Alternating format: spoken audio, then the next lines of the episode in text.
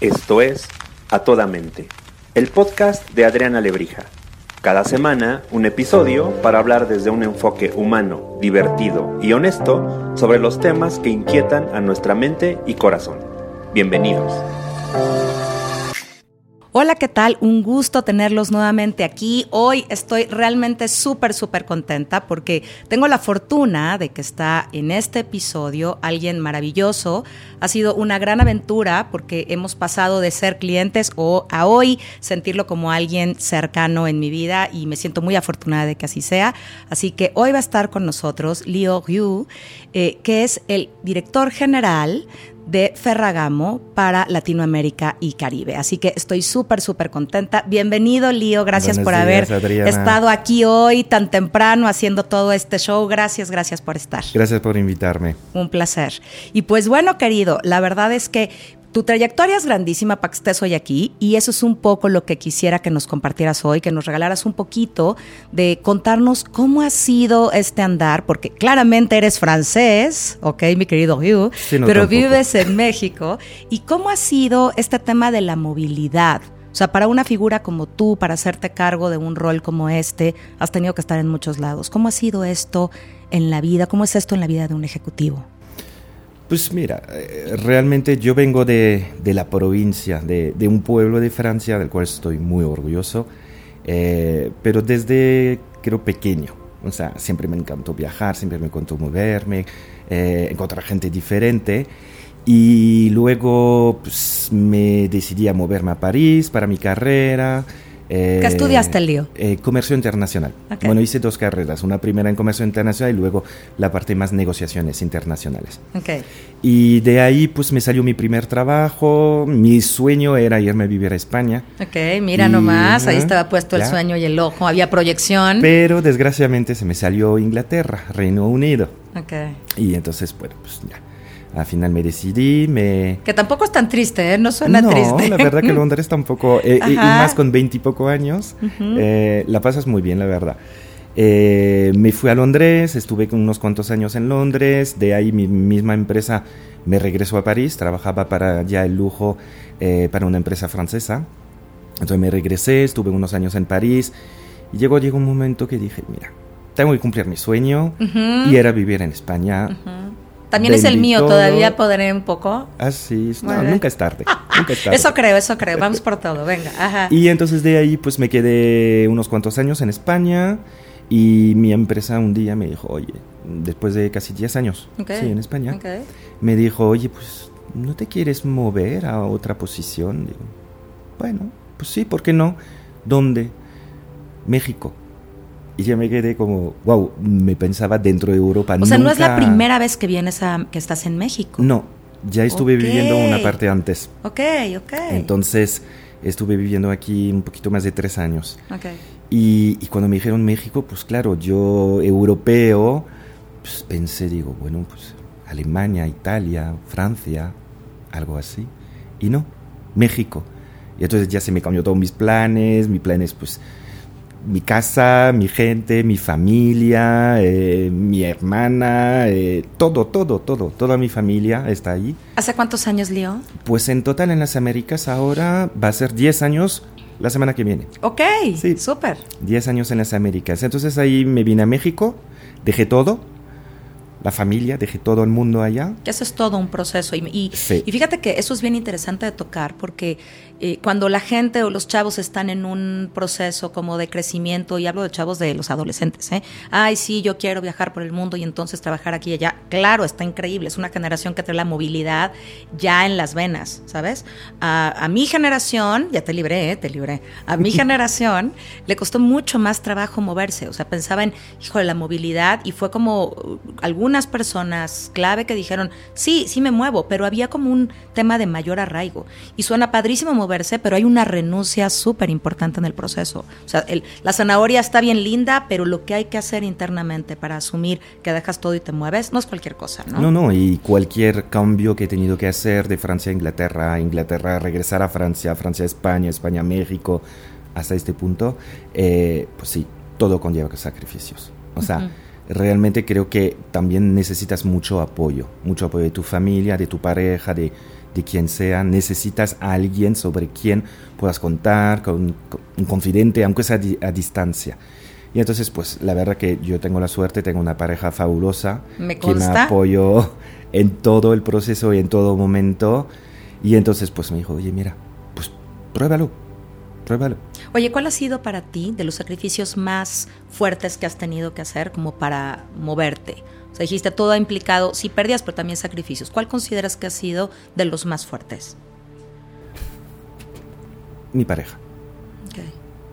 Porque cuando yo me vine la primera vez a México, eh, me vine solo. O sea, no era una pareja de ¿eh? seis meses, era una pareja de nueve años en aquella época ya.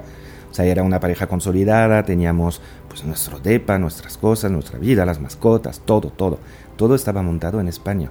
Entonces, hacer este cambio y renunciar y decir, me voy no a una hora de vuelo, sino a 12 horas de vuelo eh, con un cambio horario, con un ritmo de vida distinto. Eh, sí, fue, fue muy duro al principio y luego hasta que el momento que mi, mi pareja me dijo, oye, pues ya, me voy contigo. El, vieron el ruido que dice, perdón, va a quedar, no sé si va a quedar o no, pero bueno, súper ruido. Y entonces a partir de ahí, pues se vino aquí, eh, estuvimos un, un añito así entre, bueno, más bien mi pareja se quedó entre España y, y, y México y luego pues me dijeron, oye, pues ya, pues te quieres ir a Estados Unidos. Oye, pero espera, creo que eso que dices es un punto súper importante. A mí me ha tocado acompañar los procesos de coaching de altos ejecutivos desde hace muchísimo tiempo y, y ese es uno de los dolores más fuertes, ¿eh? O sea, cuando la pareja la familia no puede acompañar en el mismo momento el trayecto, es súper duro. Yo recuerdo mucho alguna vez que alguien me dijo, a ver, Adri, es que mi escenario es como el escenario ideal, ¿no? Me subo al elevador, se abre mi departamento, 400 metros cuadrados, todo cristal, divino, tanta... Y llego y no hay nadie. No hay absolutamente nadie, nadie que me espere, tengo diferencia horaria, no puedo hablar, ta, ta, ta. estoy completamente solo. No, no, y, muchas veces, a ver, el trabajo, pues hay días buenos y hay días más complicados. Entonces, muchas veces, pues llegas horario México, a final del día has tenido un día espantoso, necesitas hablar, necesitas hacer algo, mm, un confidente, alguien, y no puedes, porque hay siete horas de cambio horario y la otra persona está durmiendo. Y, tus amigos duermen, y tu familia duerme, todo el mundo duerme. Y te tienes que quedar tú con tu frustración o tu rabia o, lo que sea. O incluso tu alegría. Sí, también. compartir. También no puedes todo se te corta, todo. ¿Y sabes qué pensaba? También, particularmente en un caso como el tuyo, el tema de la diversidad cultural. Porque entonces quizá llegas, ok, tienes la fortuna de, estar en México, pero además de hablar español y eso te puede convertir en alguien mucho más cercano a más gente en México, pero culturalmente son estilos distintos. Completamente. Y entonces, ¿cómo compartes? ¿no? Finalmente las emociones son las mismas, la vinculación es la misma, las ganas de compartir son las mismas, pero la cultura es distinta, la diversidad cultural es también todo un choro al cual adaptarse. Pero yo creo que al final de todo es la forma que cambia, el fondo sigue siendo el mismo. Me encanta. La emoción sigue siendo la misma, eh, la frustración que sea vivir en Inglaterra o en, Estados, en Nueva York, en Estados Unidos, o acá, o España, Francia. Trabajo por todo Latinoamérica. Creo que al final de todo es la forma de expresar esta emoción que cambia. Completamente. Entonces es aprender a leer y, y ver solamente el fondo y la forma dejarla de lado. Y creo que es lo más importante en todo esto. Cualquier experiencia que quieras de fuera, es aprender a ver el mensaje y no cómo se expresa el mensaje. Sí, sí, lo entiendo, lo entiendo. Pero sí es un reto, ¿eh? Porque, a ver, eh, en la vida hacemos todo el día o todo el tiempo este juego de eh, figura-fondo, ¿no? Cosas que mandamos al fondo cuando deberían hacer figura y claro, ahí está la forma, ¿no? O sea, la relevancia de, de las formas y, y, el estilo, o sea, tu estilo es, a ver, frontal, eh, fuerte, claro, y que para una cultura como la nuestra, de pronto puede resultar como, qué fuerte es lío, ¿no? Pues yo creo que la, la cosa es ser tú mismo. Ok. Ok, ok. Creo que tienes que ser tú mismo siempre.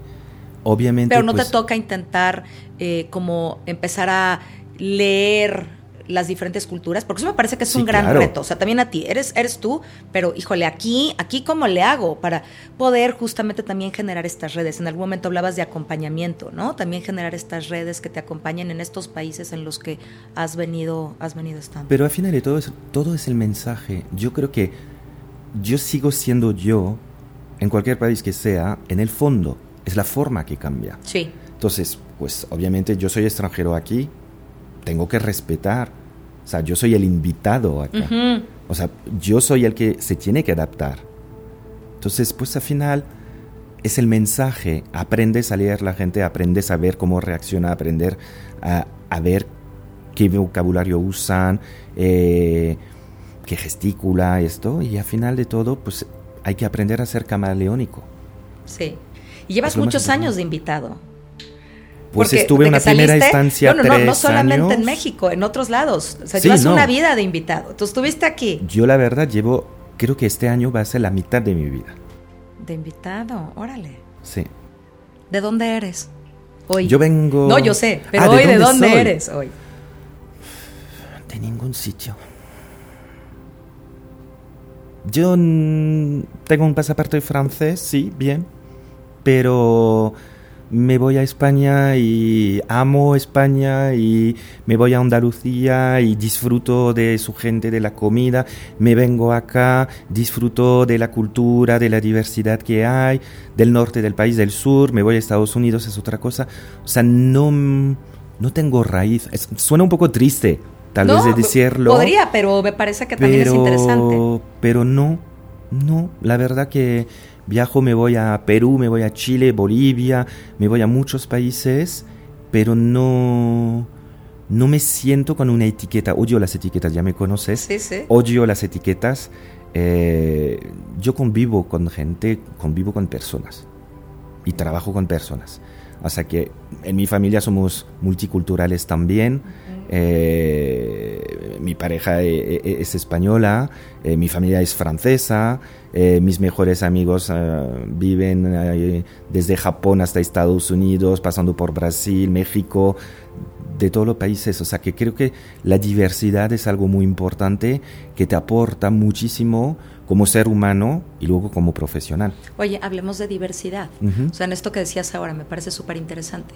O sea, la diversidad cultural, el estar, bueno, estabas en México, me brinqué una cosa, y de ahorita fuiste a Estados Unidos, que también, aunque están vecinitos y estemos con un nivel de influencia altísimo, la verdad es que también es otra onda, ¿no? Hablemos de diversidad, ahí es la, la, cuna de la diversidad donde fuiste, ¿no? Estabas en Nueva York. Sí, estaba, estuve viviendo en Nueva York un poquito más de tres años y entonces pues luego me regresé a México ya ahora desde hace cuatro años.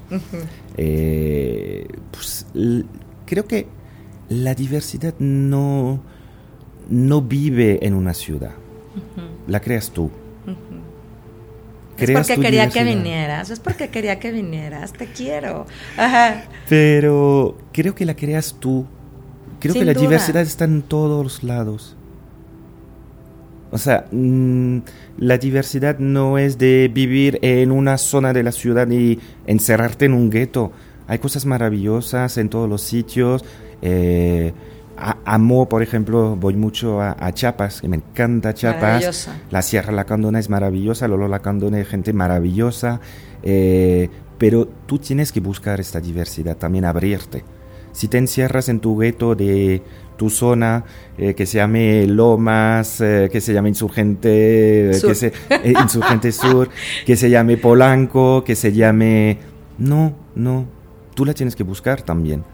¿Y sabes por qué me gusta esto y por qué quería que habláramos de este tema? Porque creo que, eh, insisto, en esta vida eh, profesional, ¿no? Eh, con algunos conceptos que y comportamientos que hoy se convierten en cultura en las organizaciones.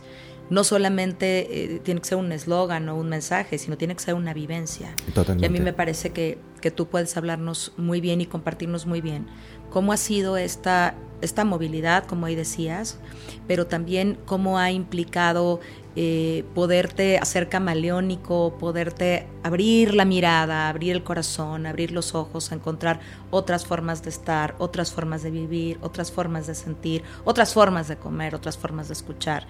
Y entonces la diversidad sí está, pero tú eres el que te abres a ella y me gusta como decías, y la haces tú, porque tú puedes pensar que no existe y quedarte en un lugar y verte un gueto. Entonces, no, esto es lo único que hay. Y no, la diversidad también es una actitud frente a la vida. O sea, está, pero tú abres tu mente y tu Pues corazón a esta diversidad. Correcto. La cosa es atreverte. O sea, hay gente que lo tiene más fácil que otros, hay gente que tiene un carácter mucho más extrovertido, que, que tienen esta capacidad, pero hay gente pues que no, que le cuesta, que se pueden acercar a la diversidad a través de libros, a través de series, a través de muchas cosas. Pero yo creo que la clave es empezar siempre con mente blanca, mente neutra. O sea, hay la diversidad tampoco, hay la diversidad étnica, de género, hay la diversidad, pues, hay gente que viene tatuado de arriba a abajo, o sea, es simplemente ver personas, no ver algo físico, eh, creo que, que- que es la clave, es eh, ver gente. Y ahí creo que moverte, abrirte a la movilidad, te da toda esta experiencia Totalmente. para poderla ver de frente. Si quieres estar así, es abrir los ojos literal al mundo y darte cuenta todo lo que hay Totalmente. y en lo chiquito que estabas guardado, ¿no? Sí, porque es que al final tú te ves a ti tu reflejo, pero no todo el mundo es como tú, no todo el mundo es extrovertido, introvertido. Lo que te decía, hay gente de, que, que tienen géneros distintos, hay gente que tienen enfermedades, eh, hay gente que tiene pues unas características distintas a las tuyas. Sí. Son distintas, no son ni mejor ni peor, ni tú tampoco. También te tienes que respetar a ti mismo, creo que es muy importante también.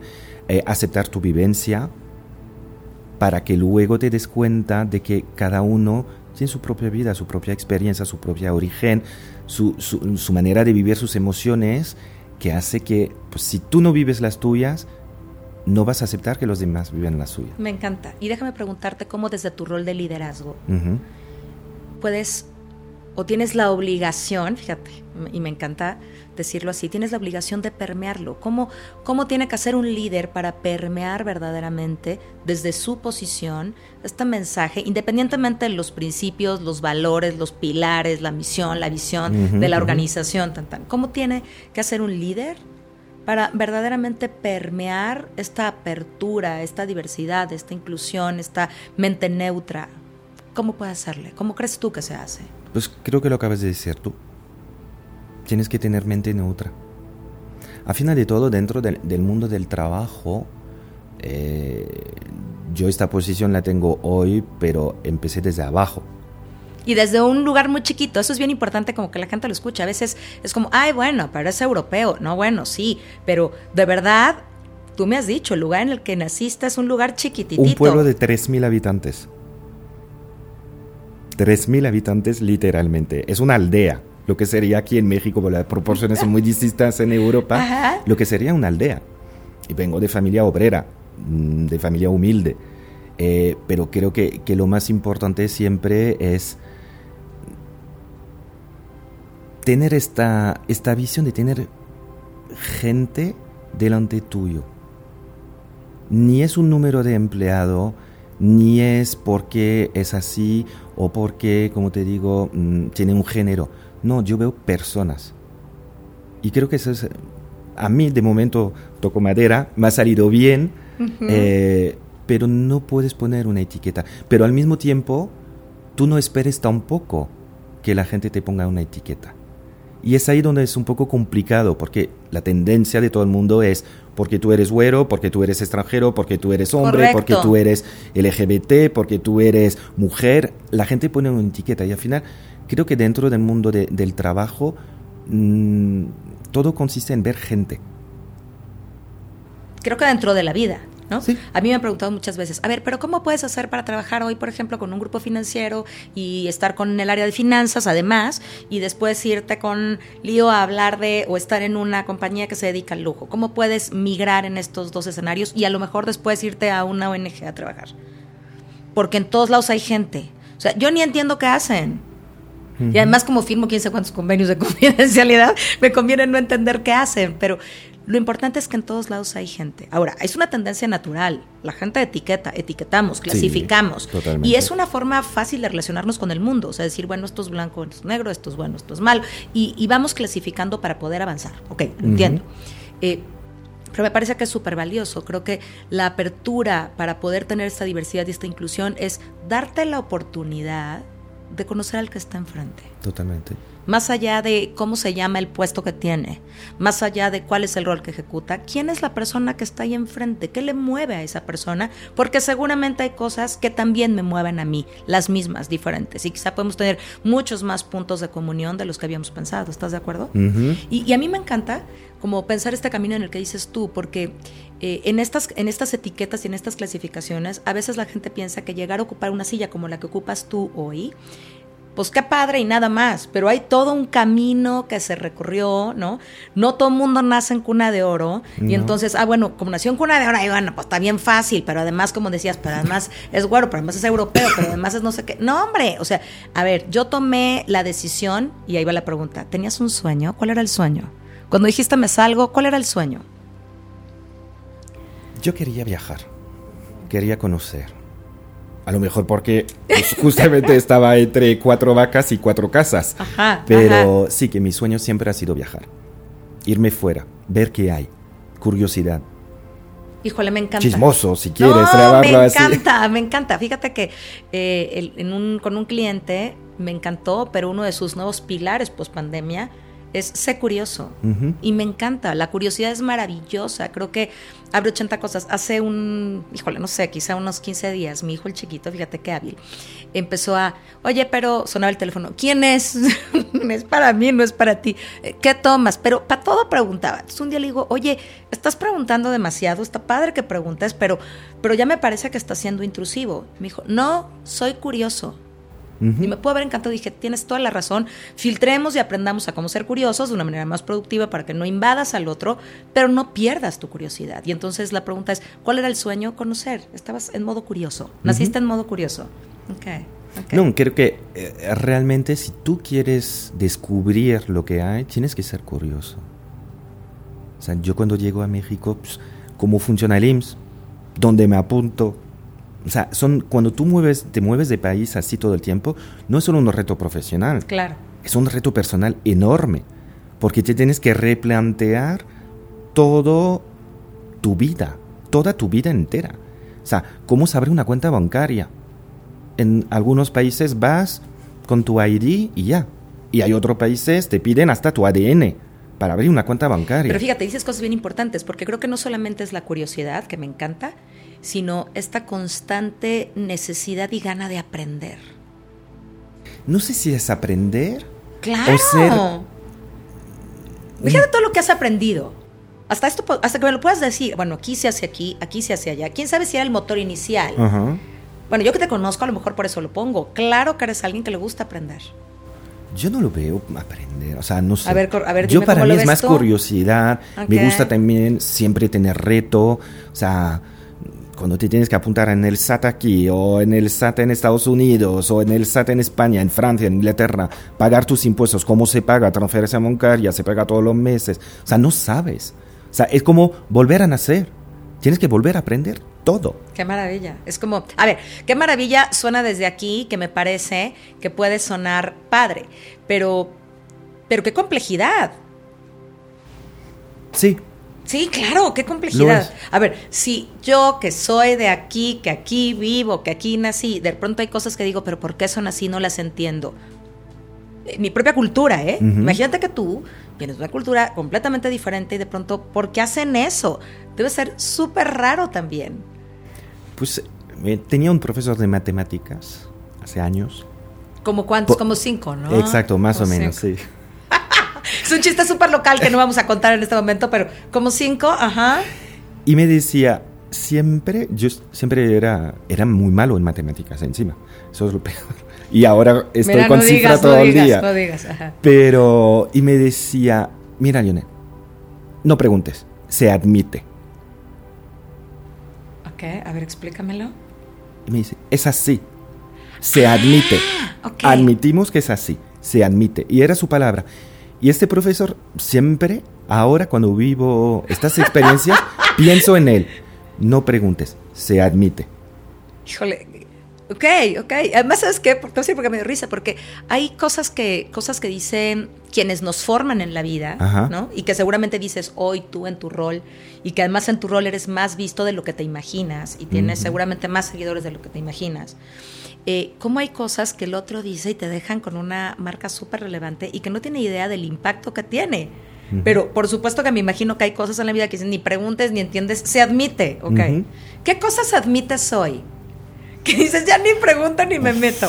¿Qué admites? ¿Qué se admite hoy? Vaya pregunta, ¿eh? Eh, ¿Qué se admite hoy? Ajá, ¿qué dices? Ya ni pregunto, se admite. El tráfico en Ciudad de México. Ok, no preguntas, se admite. Se admite. Pero ¿por qué hay tráfico? ¿Por qué está todo atorado ahí? ¿Por qué? No. Se admite.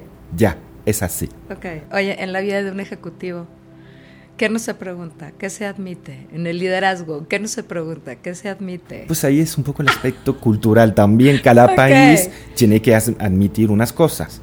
Tengo un- una persona que admiro muchísimo. Ajá. Era una ex jefa mía en, en una empresa alemana Ajá. estoy trabajando casi 10 años. Ella fue mi, mi mentor. La admiro mucho. Y Lujo ella- también. Lujo también. Ok. Y ella siempre me decía, es que tú eres muy complejo. Digo, ¿por? Y me decía, porque tienes una educación muy francesa. A la hora de trabajar, eres más alemán que yo. Ajá. Ella era alemana, muy Ajá, alemana. ajá. O sea, eres más alemán que yo, pero tienes la noción emocional de los latinos. Le doy un punto, ¿eh? Bueno, le doy tres me- puntos, me le ha- doy los tres, le doy los tres. Me sí. siempre me ha definido así, me ha marcado mucho en mi carrera y me decía, siempre no cambies.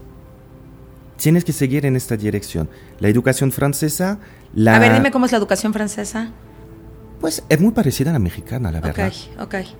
Te diría, para, para- por eso que a mí aquí, viniendo de España, obviamente, pues ya sabemos que hay un... Por, el idioma sigue siendo el mismo, pero hay un choque cultural. Sí, sí, sí, completamente. Que, que mucha gente, ah, bueno, hablan español igual. No, No, no, no, no. no, no. Claramente cambia no. todo, cambia todo. Y esto lo tiene que admitir. Bueno, te voy a decir Se algo. Yo a veces veo, se admite, yo a veces veo películas españolas y le pongo subtítulos. Pues yo ya no. No, tú no, claro. Yo ya no. Tienes a España contigo, pero, pero de pronto, claro, aunque hablemos español, Ajá. es distinto. Ajá, pero bueno, se admite. Pero lu- luego creo que eh, esta complejidad que uno puede tener en su personalidad también le tienes que saber dar la vuelta. Entonces, volviendo a tu pregunta de eh, esto, yo en el trabajo soy muy alemán. Completamente, doy 10 puntos. O sea, no me gusta, es un poco una etiqueta, pero es un poco la estructura. No, si yo O sea, trajera ahorita tarjetita eh, como de así de puntaje, daría 10 puntos a favor, si eres. La primera referencia que yo tuve de ti antes de conocerte fue esa, fue, es súper, súper puesto al detalle, no se le va una, tiene que ser como tiene que ser, tiene que ser perfecto. Ok, sin duda. Pero además creo que ese es uno de tus, yo, yo lo considero, quizá soy de tu clan, eh, pero yo lo considero como uno de tus aciertos. A mí me parece que eso es Pero una yo creo que hay mucha gente que con- confunde un poco la perfección, eh, la estructura, la planeación, como un freno a, a pasarla bien. a Yo haría una acotación, me encanta, y haría una acotación.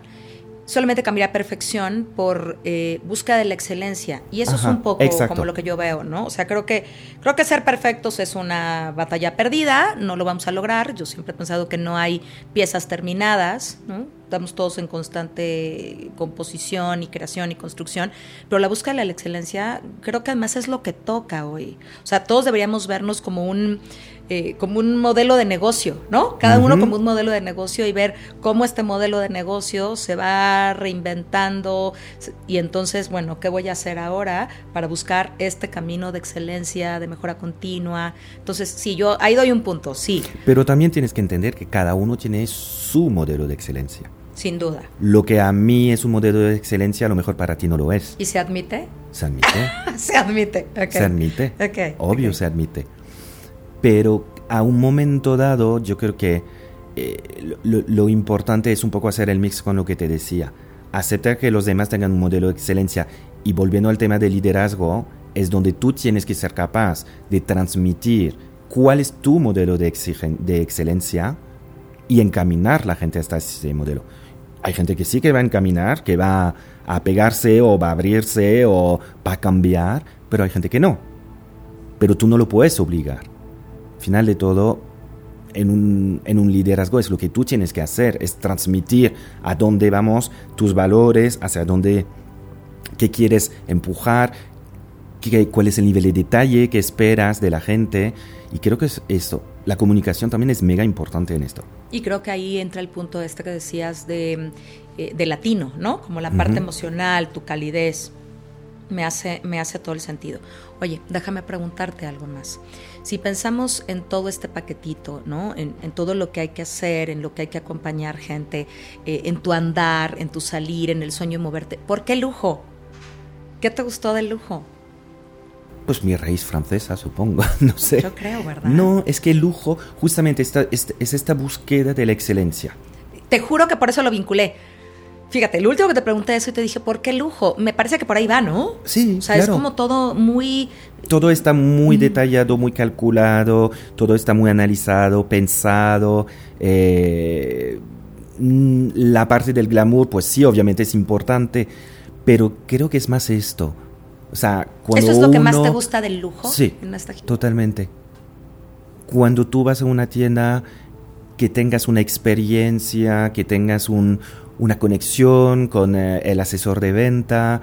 Eh, cuando vas a un fashion show, un desfile como dentro de poco en Milán, eh, creo que lo que tú yo lo que veo por lo menos es todos los detalles, cómo está calculado la música, el tipo de modelo, el tipo de prenda, los invitados, quién está sentado al lado de quién, cómo está la luz enfocada, todo esto es lo que yo veo. Y es curiosidad pura. Sí, pero es que todo está calculado, todo está pensado. Pero luego, obviamente, el fashion show es solamente una primera parte. Luego tienes que ver la experiencia en tienda, que llegue el producto, que tu gente también entienda que todo esté calculado y esté pensado. Y me encanta esto que dices, porque atrás de esto bonito que se ve estructurado, planeado, hay todo un trabajo atrás. Atrás de este lío, claro. Claro, atrás de este lío que hoy está sentado aquí, y otra vez gracias, querido, que está sentado aquí, que toma estas decisiones, que va a estos grandes lugares, tan, tan. Atrás hay un trabajo enorme también. Y mucho cansancio. Y mucho cansancio. ¿Qué te cansa, Lío? Poco. ¿Qué? ¿Qué es lo que más te cansa? Yo te voy a decir, si tú no dices, yo te voy a decir. Venga, dímelo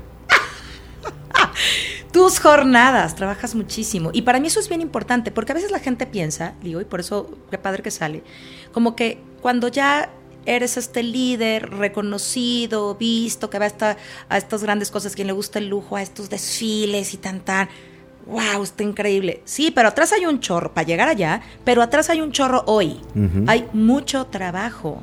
¿Sabes? La gente cree que, que, se trabaja muy poquito, que, y de verdad te lo digo porque me lo han dicho cuando la gente va en estos caminos de ascenso, ¿no? De quiero crecer, ¿para qué quieres crecer? Y hay un momento en el que la lectura de para qué quiero crecer es como, para trabajar menos. Te juro que lo he oído mucho, como ya que esté ahí, pues ya trabajan los otros y tú desde acá delegas y mueves los hilos. No, se trabaja un chorro. Yo no conozco a nadie que, trabaje tanto. ¿Sabes lo que pasa, Adri? Yo creo que cuando, si tú trabajas mucho, pero trabajas en algo que te gusta. ¡Claro!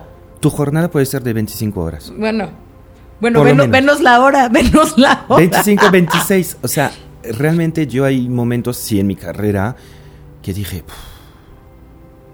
no puedo más, estoy cansado. Y luego cambias, vas a otra posición y dices, uy, sí he trabajado más, pero se me han ido volando las horas. Y creo que hay un momento que si tú disfrutas lo que haces, si tú disfrutas de tu gente, que gracias a Dios tengo un equipo fabuloso.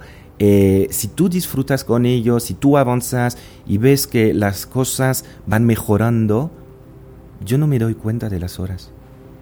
Y me encanta porque a mí me pasa esto, de pronto digo, estoy cansadísima, no puedo más. Y de pronto, ya, ya, ya, ya no puedo más. Y suena el despertador, ah, ya, ya otra vez ya puedo más. Claro. O sea, es como, como un día también a la vez. Y, y, y, y lo bueno es que yo mis días, pues no me doy cuenta.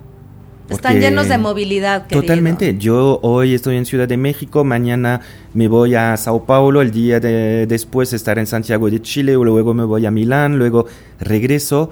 Pues sí, no.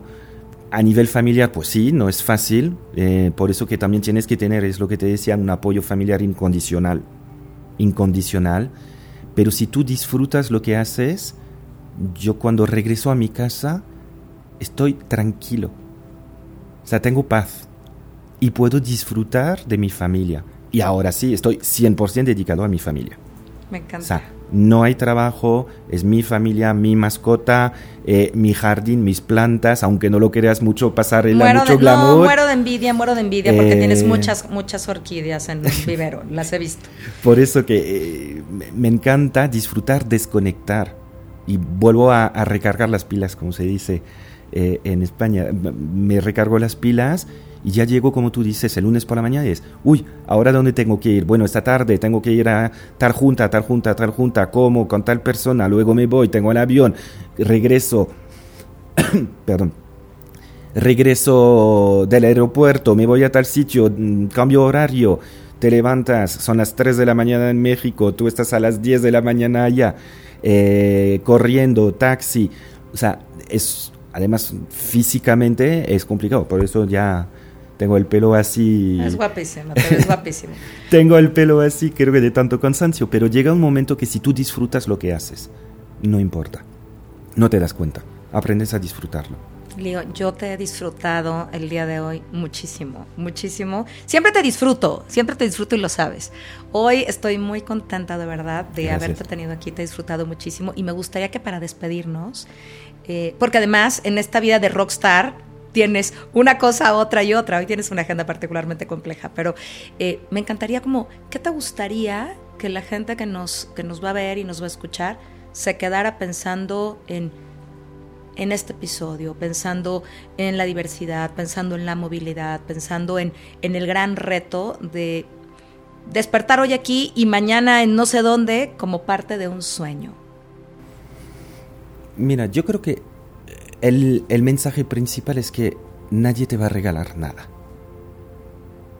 Tú eres el propio dueño de tu vida.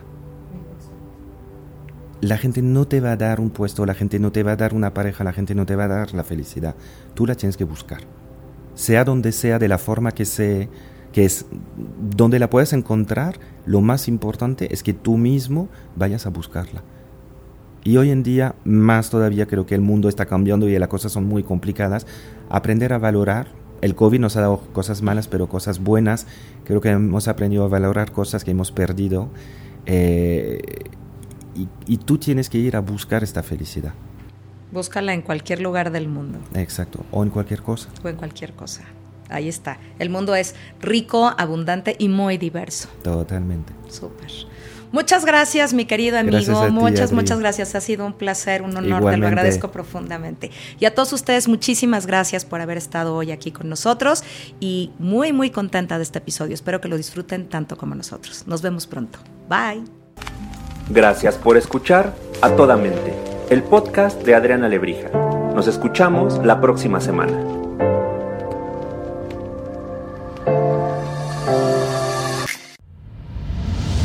Esto fue una producción original de Podbox. Suscríbete y escúchanos en todas las plataformas de podcast.